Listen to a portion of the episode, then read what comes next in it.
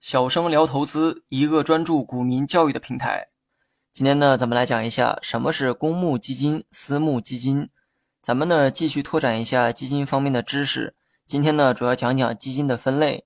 基金公司呢，作为机构投资者，他们呢也是股市中的重要角色之一。我们常说的这个主力机构，多半呢指的就是基金公司。那么接下来呢，我将用公募和私募代替公募基金和私募基金。从字面意思呢，你也能理解个大概。两类基金呢，主要的区别啊在于公和私，而二者的不同主要是从发行方式区分的。你呢可以把这个发行啊理解成出售，发行方式不同，意味着面向的出售人群也不一样。那么公募呢是对广大公众发行的，换言之，这类基金呢是面向大众群体出售。门槛啊，普遍呢都比较低，普通老百姓都可以购买。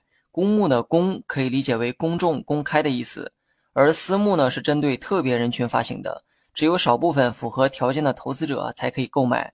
如果把这个基金公司比作是商家，投资者比作是客户，那么私募基金呢，相当于商家对自己的客户进行了一个筛选，看似呢不太符合商业逻辑哈，但事实啊的确是这样。私募的私可以理解为私下、非公开的意思。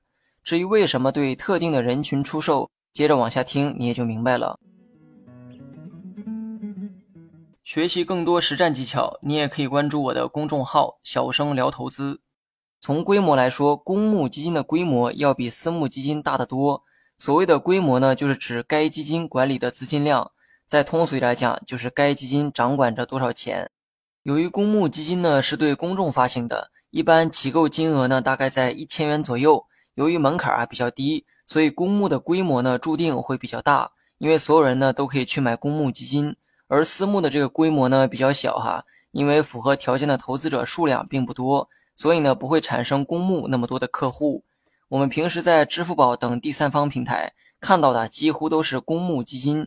那么公募呢，由于是对社会公众发行出售。所以呢，他们也承担着更多的社会义务，受到更多制度上的约束，资金的规模、用途呢也受到严格的管控，而且还要对外披露公司的运营、资金的投向等信息。